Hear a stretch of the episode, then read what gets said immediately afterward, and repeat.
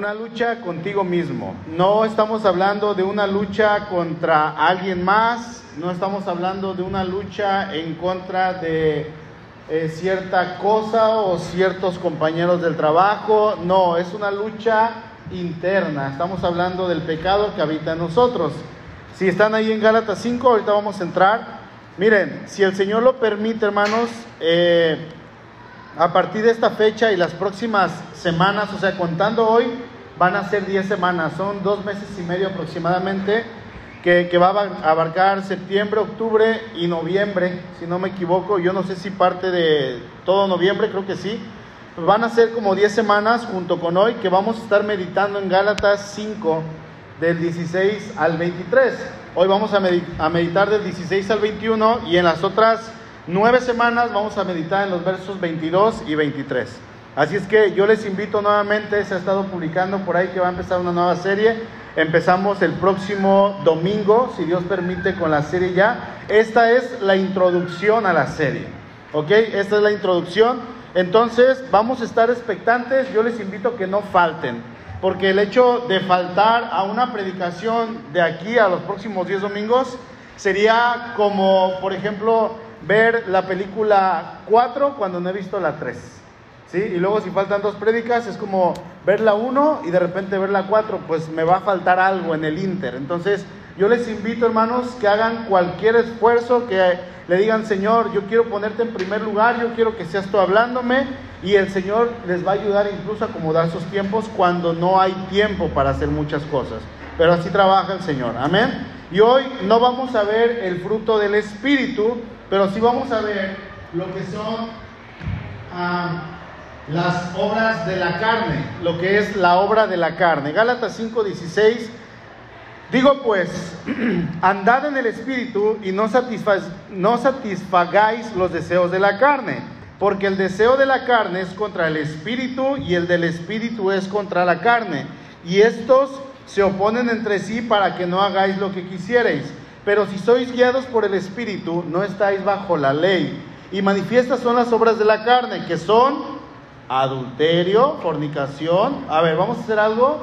En este versículo, cuando yo diga manifiestas son las obras de la carne, que son todos juntos vamos a leer las obras de la carne, ¿ok? Y yo quiero pedirle, hermano, que usted analice, escuche, lea, y si usted encuentra por lo menos una obra de la carne que usted esté practicando, que la vaya, no sé si apuntando, porque a lo mejor no quiere que quede ahí, pero mentalícela y usted diga, Señor, quiero entregarte eso, quiero deshacerme de esa obra, ¿ok?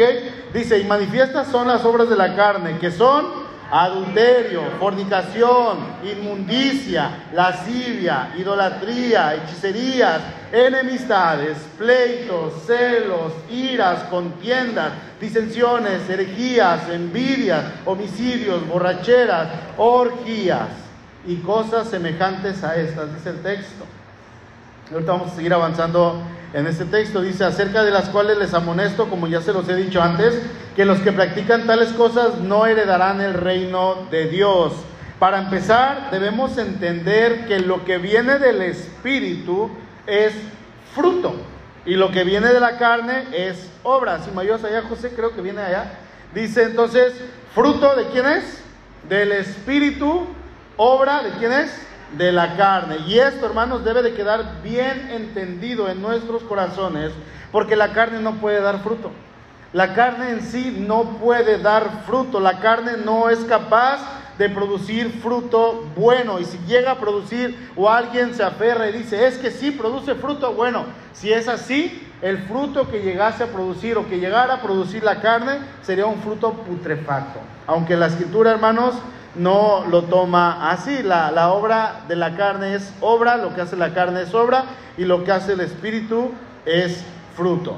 Y bueno, Pablo comienza el verso 16 dando un mandato a los hermanos de la iglesia de Galacia. Y él dice, en este mandato dice, andad en el Espíritu. ¿Ok? Dice el verso 16. Digo pues, andad en el Espíritu y no satisfagáis, ¿por qué me trago con esta palabra? Y no satisfagan, podríamos traducirlo, ¿ah? los deseos de la carne. Y aquí hay un contraste entre el hacer la voluntad que Dios demanda, y escuche esto hermano, Aquí hay un contraste entre hacer la voluntad que Dios está demandando y hacer lo que yo demando. ¿Ok? Si nos entendemos, lo que Dios demanda y lo que yo demando de mí mismo, lo que yo quiero hacer. Recordemos que en el mundo tenemos tres enemigos que enfrentar. Y estos enemigos son el mundo, Satanás y nuestra carne. Estos tres son los enemigos con los cuales vamos a luchar todos los días de nuestra vida. Si nos quedan todavía 50, 60 años a los más jóvenes, bueno, les quedan hermanos 60 años de luchar contra Satanás, contra la carne y contra el mundo. Todos los días de nuestra vida. Aquí Pablo se enfoca en qué? En estos versos, en la carne. Pablo no está hablando de la influencia del mundo que el mundo tiene sobre nosotros. Pablo no está hablando de la influencia de Satanás sobre nosotros, pero sí está hablando de nuestro propio yo. Entonces Pablo da un mandato sobre lo que el Hijo de Dios debe hacer y esto es según la instrucción y el mandato que Dios no, nos está dando. Y este mandato es andar en el Espíritu. Ahora, no va a faltar aquel que diga, eh, pastor, es que el andar en el Espíritu es algo que le corresponde a Dios. Es algo que no nos toca a nosotros porque sí, Dios fue el que nos dio el Espíritu. Él nos dio su Espíritu. Él es el que vive en nosotros. Él es el que ha hecho su obra en cada uno de nosotros. Y Él es el que quiere capacitarnos que vivamos acorde a su obra. ¿Sí o no, pastor? Pues sí, ¿no este pastor? ¿Sí o no? Pues sí, ¿no? Obviamente sí. Y es que Él es el que nos capacita, obviamente sí. Él es el que nos lleva de la mano, pero hermanos, el andar en el Espíritu es algo que a cada uno de nosotros nos pertenece, es algo que nosotros tenemos que hacer, ¿ok? La pregunta aquí es, ¿qué es andar en el Espíritu? ¿Qué es andar? Bueno, andar se refiere a vivir o comportarse de una manera determinada. Eso es andar en el espíritu. ¿Determinada por quién? Por Dios. Dios ha determinado cómo debemos andar. Entonces, a una manera, comportarse de una manera determinada. Es el hecho de que los pies nuestros los usemos para qué? Para avanzar. O sea, en otras palabras, esta palabra se refiere a no estancarse.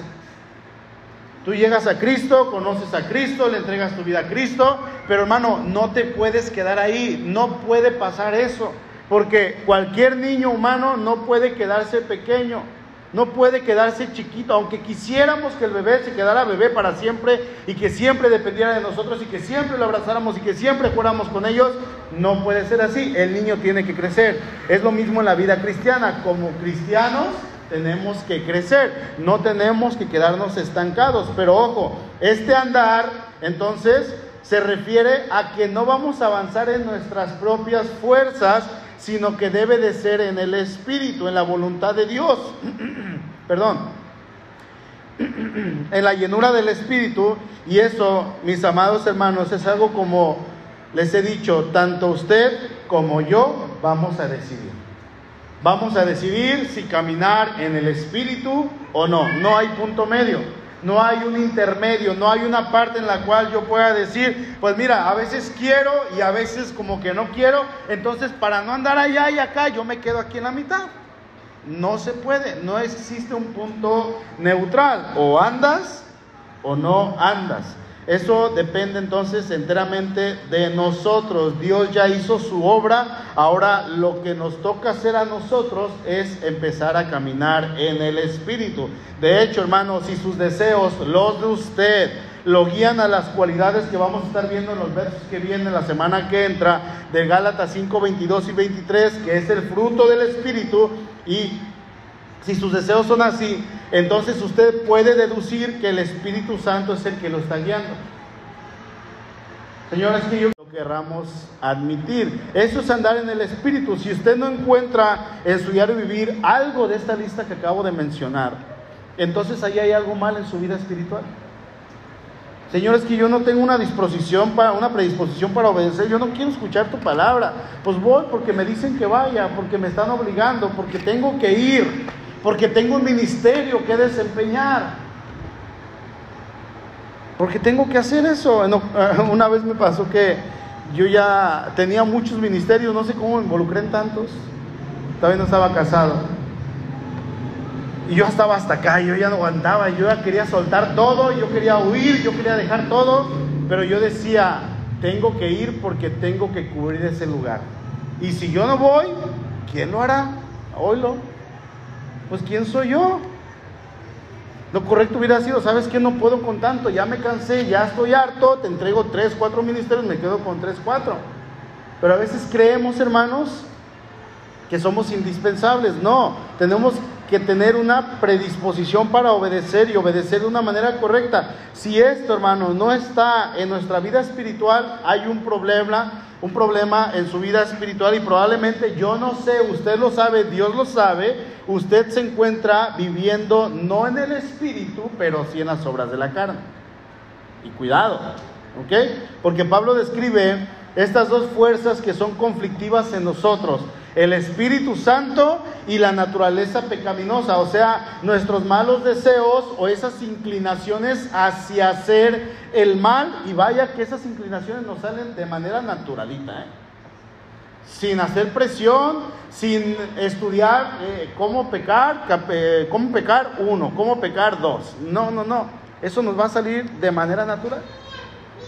Fácil. No existen materias que nos lleven a decir, como la escatología, ¿no? No, no existen materias que nos lleven a decir, voy a tomar el curso de cómo pecar mejor uno, y luego el dos, y luego el tres. No existe eso. No, lo hacemos de manera automática, normal, natural, nos sale rápido y nos sale bien el pecar haciendo el mal. Así es que este versículo introduce el conflicto central de la vida cristiana. Dice Pablo, digo pues, anden por el Espíritu y ciertamente cuando ustedes anden por el Espíritu, dice Pablo, no van a llevar a cabo las obras de la carne. ¿Se dan cuenta? Si hacemos una, la otra no va a tener efecto. Si, si no hacemos una, la otra cobra efecto. Entonces ahí hay que tener cuidado. Pero si no anda, entonces vamos a llevar a cabo el deseo de la carne. Y Pablo dice a, a los hermanos, ojo hermanos, le está diciendo a la iglesia. Pablo está hablando con aquellos que habían conocido a Cristo, con aquellos que habían empezado bien, pero estaban terminando en la carne, con aquellos hermanos que al pecar, cuando ellos entregan su vida a Cristo, reciben la palabra con gozo, empiezan a vivir en la palabra, comienzan a alabar a Dios, comienzan a tener fe, comienzan a hacer todo lo que tiene que ver con la palabra, pero después empiezan a practicar todo lo que es malo. Empiezan a meter obras para ser salvos y cuando Pablo los confronta, tal vez alguno de ellos dijo, pues es que he pecado tanto que ya perdí mi salvación. Sabemos que el que recibe a Cristo, una vez que tiene la salvación, esta no se puede perder. Es por eso que si hemos nacido de nuevo, de nuevo hermanos, el mandato de parte de Dios es anden en el Espíritu. Es una obligación para nosotros como hijos de Dios. Escuche esto hermano, no es opcional. No es opcional. ¿Quieres ser hijo de Dios? ¿O ya es hijo de Dios? Bueno, no es opcional, no es negociable, no es algo que hago hoy y mañana ya no. No es poder ir y pecar en todo tiempo, no es ir con a, a, deleitarme en mi carne, hacer lo que yo quiera, como alguien dijo por ahí, yo puedo pecar libremente y después yo voy con Dios, me pongo a cuentas con Él y Él tiene la obligación de perdonar. No es así.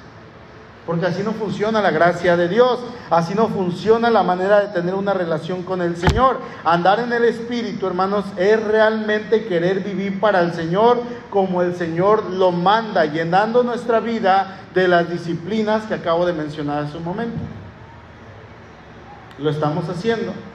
Luego dice el verso 17, porque el deseo de la carne es contra el Espíritu y el del Espíritu es contra la carne y estos dos que dice, se oponen entre sí para que no hagan lo que quieren. Como les decía, hay una lucha, hay un contraste entre la carne y el espíritu. ¿Sí? La naturaleza pecaminosa, la naturaleza humana siempre va a llevarnos a pecar. La naturaleza, el yo, siempre nos va a llevar a pecar, hermano. Siempre, en todo tiempo. Y, este contraste, hermanos, esta lucha que hay, es una lucha que vamos a tener día a día en nuestra vida cristiana. Y Pablo lo menciona ahí en Gálatas 3, capítulo 3, verso 3 por primera vez. Dice, tan necios sois, habiendo comenzado por el Espíritu, ahora van a acabar por la carne.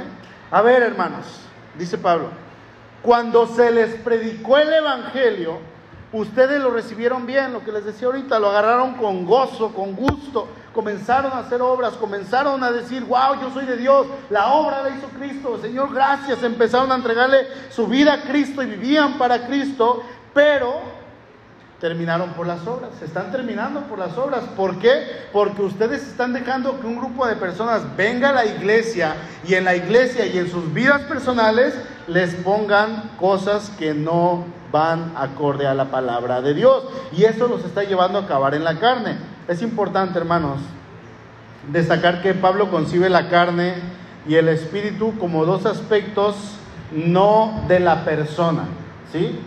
No de la persona. Tanto la carne como el espíritu podríamos decir que son como agentes poderosos que actúan sobre el creyente. ¿Sí? Así es que estos dos se encuentran enzarzados, se encuentran enfrascados en una batalla para moldear la vida de los creyentes. Todos los días vamos a estar pasando esta batalla. Así es que esta batalla, hermanos, que ha sido desde un inicio entre la carne y el espíritu, se va a estar desarrollando en el creyente todos los días de su vida. Y ojo hermano, no es una batalla grupal, no es una batalla de comunidad, no es una batalla en equipo. Yo no puedo decir con, con Omar, Omar, vamos a seguir batallando contra el pecado que tenemos de, de la lascivia. No, no puedo. O sea, yo tengo mis propias batallas, Omar tiene sus propias batallas, Viviana tiene sus propias batallas, Melissa tiene sus propias batallas. ¿Todos tenemos batallas? Sí. Por ejemplo, ¿con qué estamos batallando todos ahorita? Con el calor. Esta sí es una batalla grupal. Esta sí. Y vamos perdiendo. Estamos batallando, ¿sí o no? Y eso es algo que todos estamos pasando al mismo tiempo, al mismo momento, pero la batalla, hermano, contra el pecado, la batalla es personal. Todas estas batallas entre la carne y el espíritu son personales, ¿ok? De hecho, el conflicto eh, que tenemos debemos nosotros de entregárselo al Señor todo el tiempo. Es necesario, hermano, que sepamos que al ser hijos de Dios no puede haber un empate. Tenemos que decir, Señor, tú vas a ganar. No, puede, no podemos decir, ay, es que esta vez ganó la carne. No, pues si ganó la carne es porque tú le dejaste que ganara. Es porque tú dejaste que ese pecado te invadiera y, y ahora sí que te derrotara. No puede haber una lucha igualitaria entre el pecado, entre la obra de la carne y el espíritu, porque no es así, hermano. Decir lo contrario sería decir que Satanás es igual de fuerte que Dios. Es que es una lucha tan fuerte, pastor, que no puedo. ¿Y sabe qué? Siempre gana el mal, siempre, pues hermano, no estás haciendo algo bien. Porque si el Espíritu Santo vive en ti, si el Espíritu vive y habita y ha hecho la obra en ti, entonces el que debe de ganar es el Espíritu. Tú debes de someterte también. Obviamente es un sacrificio vivo, como dice la palabra, a querer hacer la voluntad del Señor pero nos dejamos ganar, nos dejamos vencer y a veces parece que el enemigo es más fuerte que el Señor, pero no es así. Dice la última parte del versículo 17. Y estos dos se oponen entre sí para que no hagan lo que quieren. Dios quiere hacer su voluntad en cada uno de nosotros, pero Pablo ahí en Romanos, vayan buscando por favor Romanos 7 Dice el apóstol que hay una lucha, hermano, entre los creyentes y el pecado, entre el querer hacer la voluntad de Dios y hacer mi voluntad. ¿Sí? Yo les encargo en casa que lean desde el versículo 7, por favor, para que puedan entender un poquito más del resto. Pero yo aquí les voy a estar leyendo desde el versículo 15, ¿ok? Romanos 7, 15. ¿Están ahí?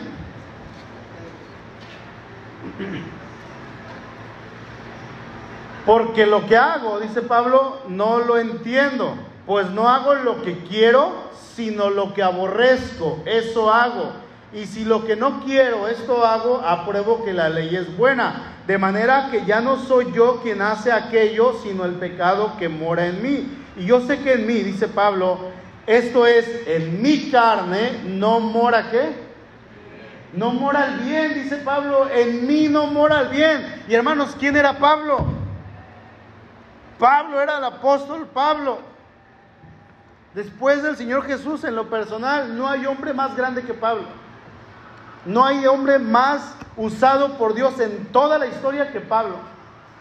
Y dice Pablo, dice, yo sé que en mí, en mi carne, no mora el bien, porque el querer hacer el bien está en mí. Dice, yo quiero hacer lo correcto, pero no, el, pero no hacerlo. Y Pablo está hablando sobre el hecho de que él, como hijo de Dios, él tiene la intención de querer hacer la voluntad de Dios, de vivir para Dios.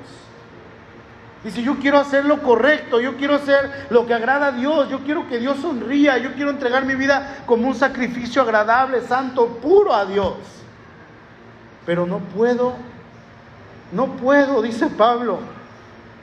Quiero hacer el bien, a pesar de que el Espíritu Santo vive en mí, yo descubro, dice, que hay una ley en mi interior que aún me lleva a pecar. Una ley que aún me lleva a hacer lo malo delante de Dios. Y Pablo se da cuenta de que Dios limpió sus pecados, de que le hizo una nueva criatura, de que le dio una nueva naturaleza, de que lo redimió, de que lo perdonó, de que lo levantó del fango, lo quitó de la vida que llevaba. Pero hay una cosa que Dios no hizo en Pablo y en usted, hermano. ¿Sabe qué es? Quitar la naturaleza pecaminosa. Dios no hizo eso. Dios nos rescató, sí. Si morimos, vamos al cielo, sí. ¿Estamos reconciliados con Dios? Sí. Pero podemos seguir pecando. Dios no quitó esa naturaleza, esa naturaleza pecaminosa va a ser arrancada por completo cuando estemos allá en la eternidad. Allá ya no va a haber posibilidad de pecar. Allá sí. Aquí, allá, allá no, perdón, aquí sí. ¿Sí? Entonces hay algo que Dios no quitó y esa es la naturaleza pecaminosa y Pablo se da cuenta de eso. Dice el verso 19, porque no hago el bien que quiero, sino el mal que no quiero, eso hago.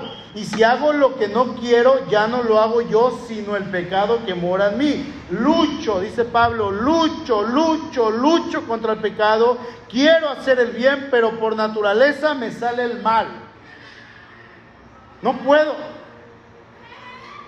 Decía en la mañana que miraba una película con mi niña y, había una persona que es mala.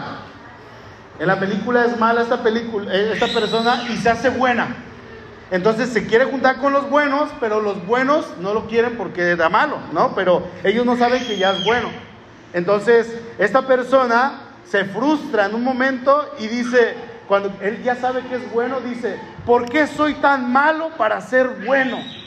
O sea, todo le salía mal, todo, todo lo bueno, porque estaba acostumbrado a hacer el mal. Así somos nosotros. Así somos nosotros.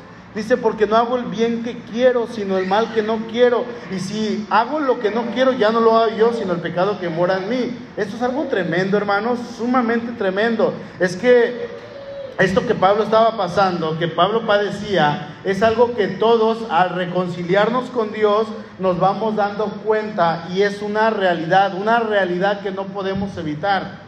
O sea, no vamos a ser santos mil por ciento completitos de la noche a la mañana. Por eso la importancia de venir a las siguientes predicaciones. Sí, porque el fruto del Espíritu se desarrolla durante toda la vida cristiana. Toda la vida cristiana toda tu vida, hermano. Entonces, no podemos evitar, hermanos, como hijos de Dios, el pecar. Vamos a pecar, sí. Pero hay una diferencia grande. El cristiano no practica el pecado.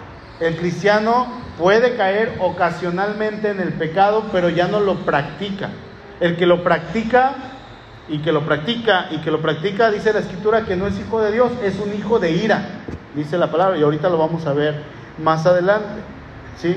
Usted, hermano, ya sabe que es propiedad de Dios, sabe que le pertenece a Dios, sabe que debe de vivir en el Espíritu y eso lo debe de llevar a regocijarse, ¿sí? A platicar con Dios, a ver las promesas eternas de Dios, a saber que usted fue creado con un propósito, a saber del hecho de que usted sea salvo es por gracia y es por el mérito de Cristo en la cruz.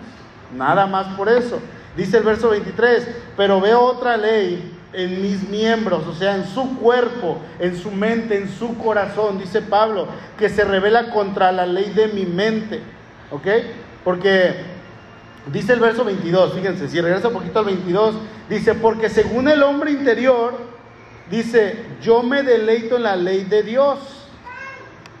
O sea, el hombre nuevo aquel que nació de nuevo, aquel que Dios cambió, compró y lo justificó y lo redimió, dice este hombre, según este hombre interior, dice, yo me deleito en la ley de Dios. Y luego dice el 23, pero veo otra ley en mis miembros, o sea, en mi interior, que se revela contra la ley de mi mente, contra aquello que Dios ha hecho, esta ley se revela. Y dice, y me lleva cautivo a la ley del pecado que está en mis miembros. O sea, esta vieja naturaleza cobra vida en nosotros. ¿Le ha pasado? Que usted quiere agradar a Dios y su carne le dice, no. Y usted está luchando. Y usted quiere agradar. Los que estamos casados queremos pelear y queremos gritar y, y no podemos a veces. Porque a veces es mejor callar. Tenemos que ver cómo actuamos ante las situaciones, ¿sí? Y esta vieja naturaleza cobra vida en nosotros y nos quiere dominar, dice el verso, nos lleva cautivos nuevamente a saber que somos pecadores imperfectos. Y luego Pablo dice ahí en el verso 24, miserable de mí, miserable de mí, ¿quién me librará de este cuerpo de muerte? Dice Pablo soy un miserable. Palabra tan fuerte. Es una palabra, hermanos, realmente fuerte. O sea, no está hablando de una condición económica miserable. No. Hay personas que viven con toda la riqueza y son miserables. Esta palabra realmente es fuerte, o sea, es muy, muy fuerte esta, esta, palabra.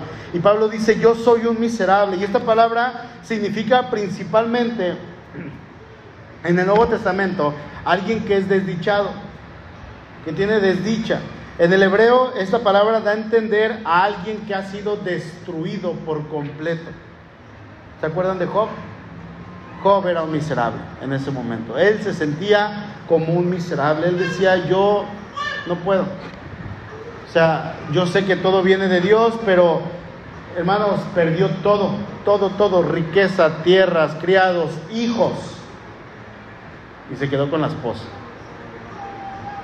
Que a lo mejor él quería perder, pero no la perdió.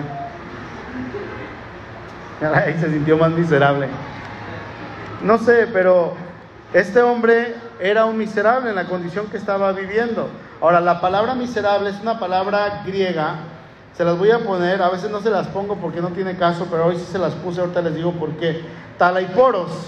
Talaiporos dice, cuando Pablo dice soy un miserable o dice miserable de mí, él usa esta palabra pero la junta con otras dos palabras y en el original está escrito algo así. Hay una imagen abajito, José, no sé si la puedes poner. Esa. Talaiporos ego antropos. Yo sé que, que, no todos hablamos griego, no es cierto. Yo no hablo griego, lo puedo leer, pero hasta ahí y puedo estudiarlo un poquito. Pero talaiporos, arriba, ego antropos, que, que, que, querría decir algo así, ahora sí ponla de arriba, José. Miserable, yo soy un ser humano. O podríamos usarlo como miserable, soy solo un hombre. Miserable, soy un hombre. ¿Qué quiere decir esto? Bueno, Pablo está diciendo que su humanidad no le ayuda a hacer la voluntad de Dios. O sea, soy un hombre y como hombre, en mi condición de hombre, yo no puedo hacer lo que Dios quiere. No puedo, simplemente porque es un hombre. El hombre, el ser humano, sin Dios, sin Cristo, sin el Espíritu Santo en su corazón, no puede hacer la voluntad de Dios. De hecho, esa ley en mis miembros, ley en mis miembros que Pablo está mencionando, es el pecado oculto que tenemos dentro. Esta es nuestra vulnerabilidad, hermano. Se trata de cualquier cosa en nosotros que nos lleva a hacer nuestra voluntad y no la de Dios. Otra vez hablando del egoísmo, del egocentrismo. Hermanos, la lucha interna contra el pecado es tan real para nosotros como lo fue para el apóstol Pablo. De hecho, Pablo nos deja esto para que aprendamos qué es lo que podemos hacer al respecto. Cuando Pablo se sentía perdido, cuando Pablo se remontaba, cuando Pablo estaba eh, en alguna situación en la cual no estaba bien, él se remontaba a su vida espiritual, a los inicios de su vida, y él recordaba lo que Jesucristo había hecho en él, que lo había liberado, que le había dado una nueva vida, que había dado su vida por él en la cruz y que ahora él era una nueva criatura. Él recordaba esto. Así es que en el momento en que usted se haya confundido y se sienta abrumado por la atracción hacia el pecado y usted quiera pecar y usted quiera hacer las obras de la carne, debemos recordar el apóstol, el, el ejemplo de Pablo, dando gracias a Dios por lo que él ha hecho, Señor. No, no, yo no puedo pecar contra ti porque tú has dado demasiado. Y el Espíritu nos va a ayudar. En algún momento vamos a hablar sobre la tentación, si Dios nos permite. ¿Qué es la tentación? Cómo enfrentarla, cómo vencerla, cómo salir victorioso. Pablo sabía, hermanos, perfectamente que él no podía luchar contra esta ley que estaba en sus miembros. Por eso Pablo dice, soy un miserable, miserable de mí. Y luego hace esta pregunta, ¿quién me librará de este cuerpo de muerte? Y él mismo da la respuesta. Verso 25, fíjense. Gracias doy a Dios por Jesucristo, Señor nuestro. Así que yo mismo con la mente sirvo a la ley de Dios, mas con la carne a la ley del pecado. La nueva traducción viviente lo traduce así. Gracias a Dios, la respuesta está en Jesucristo nuestro Señor. Qué palabras tan más hermosas. Y es que el único que realmente nos puede librar de este cuerpo de muerte se llama Jesucristo. En cambio, sin Él, sin el Señor en nuestra vida, hermanos, seremos miserables. No hay otra palabra para describir, porque lo que Cristo ha hecho en nuestra vida nos quita de esa condición. Yo quiero pensar que los que estamos aquí no hay ninguno que sea miserable, porque Dios ha hecho la obra en nosotros. Ahora, si hay alguien que en esta noche se presentó en este lugar sin Cristo en su vida, déjame decirte, amigo, amiga, que si vienes sin Cristo, tu condición es ser un miserable aunque se escuche feo, es lo que la escritura dice. Eres un miserable. Yo te invito que vayas pensando en esto, en este momento, y consideres entregarle tu vida a Cristo hoy mismo. Porque si vienes sin Cristo, tu vida es miserable. Eres un miserable. Regresemos a Gálatas 5, por favor. Verso 18. Pero si son guiados por el Espíritu, no están bajo la ley. ¿Cuántos guiados hay por el Espíritu aquí? Levanten su mano. ¿Sí? ¿Los demás no? ok. Si es así, hermano, dice el texto, si eres guiado por el Espíritu, entonces no estás bajo la ley. Ahora, recuerde que el concepto ley en este versículo se refiere a pecado y lo vamos a corroborar en el verso siguiente, dice el 19, y manifiestas son las obras de la carne, o sea, de la ley, de esta ley del pecado. Vaya buscando, por favor, Santiago capítulo 1. Muchas veces en cada uno de nosotros, la obra de la carne, hermano, el enemigo ni se mete. El enemigo ni siquiera hace nada. O sea, no es Satanás en todo tiempo. Deje de culpar a Satanás. Deje de culpar al diablo. Sí, es malo. Dice, me dijo un niño el jueves, pastor, el diablo cochino, como usted dice. Sí, diablo cochino. Es el peor ser que exista. Es terrible. Pero hermanos, a veces culpamos de todo al diablo. ¿Y qué hacemos al culpar al diablo? Yo me estoy quitando la culpa y se la estoy pasando a alguien más. Es que yo vi aquello que no tenía que ver, vi pornografía porque fue el diablo que me obligó. No, no, no, el diablo no fue, fueron tus instintos, fue tu carne, fue tu concupiscencia, fue lo que tú permitiste y lo que tú hiciste. Es que yo hice aquello, tomé aquello porque el diablo me puso un cuatro, ¿no? Bueno, Se me atravesó un six, fue el diablo y le echamos la culpa al diablo. Y ahí están las mamás, ¿verdad? Ay, ese diablo que no deja a mi hijo. No, hermano. El que toma un six y se toma todo el six y luego otro, ¿cómo se le llama? No le echen la culpa al diablo. El que es lujurioso y ve a una chica y se la traga con los ojos, no es que el diablo le hizo verla. ¿Cómo se le llama? Lujurioso, lascivioso, cochino. Como quiera agregarle. A veces culpamos de todo. A veces el diablo ni se mete. Aquí lo que Pablo está mencionando son las obras de la carne. O sea, Pablo no está mencionando para nada al diablo. ¿Han leído diablo aquí? ¿O Satanás? Ni una sola vez se menciona. En ningún momento. Somos nosotros. Así es que dejemos de culpar a otros y tomemos nuestra responsabilidad. Es nuestra propia, como le llama la escritura, concupiscencia, nuestros propios deseos carnales, lo que nos llevan a hacer las obras de la carne. Santiago 1, verso 13, se los voy a leer la nueva traducción viviente. Dice, y cuando sean tentados, acuérdense de no decir, Dios me está tentando. Dios nunca es tentado a hacer el mal y jamás tienta a nadie.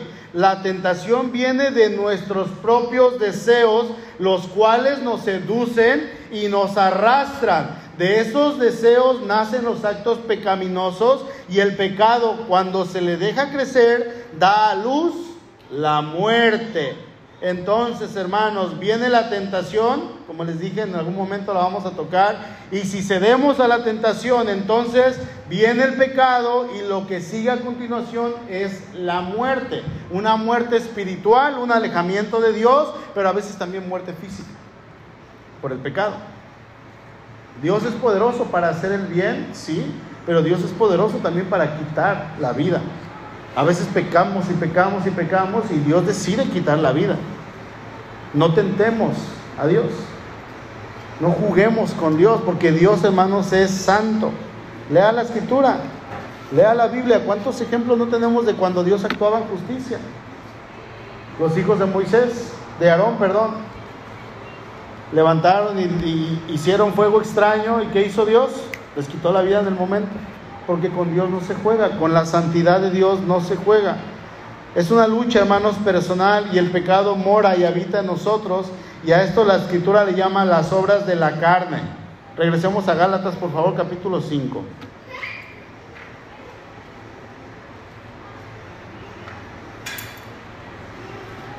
Y manifiestas son, dice el verso 19, manifiestas son las obras de la carne que son adulterio, fornicación, inmundicia, lascivia, idolatría, hechicerías, enemistades, pleitos, iras, contiendas, disensiones, herejías, envidias, homicidios, borracheras, orgías y cosas semejantes a estas, acerca de las cuales los amonesto como ya se los he dicho antes, que los que practican tales cosas no heredarán el reino de Dios. Aquí la palabra clave es que los que practican, el cristiano, ojo, usted no tiene que practicar esto. Si, si es hijo de Dios, no hay que practicar esto. Y cuando Pablo dice ahí en el verso 21, cosas semejantes a estas, la escritura menciona más ejemplos, muchos más ejemplos. Les voy a citar algunos, ¿sí? Dice, haced morir pues, Colosenses capítulo 3, perdón, Colosenses 3, 5. Haced pues morir lo terrenal en vosotros, fornicación, impureza, pasiones desordenadas, malos deseos y avaricia que es idolatría, cosas por las cuales la ira de Dios viene sobre los hijos de desobediencia, en las cuales ustedes también anduvieron en otro tiempo cuando vivían en ellas. Pero ahora dice, dejen también ustedes todas estas cosas, ira, enojo, malicia, blasfemia, palabras deshonestas de su boca, no se mientan los unos a los otros, habiéndose despojado del viejo hombre con sus hechos. Aquí hay otras que mencionan. ¿Quieren más?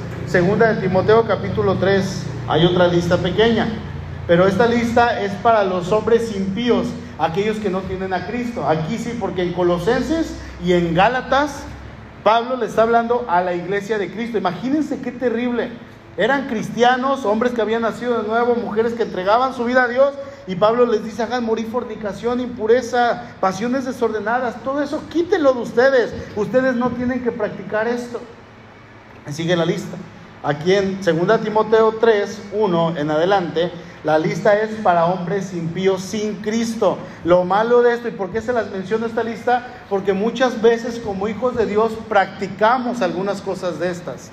Dice, también debes saber esto a Timoteo, que en los postreros días vendrán tiempos peligrosos, porque habrá hombres amadores de sí mismos, avaros, ¿Cuántos cristianos avaros no hay, hermanos?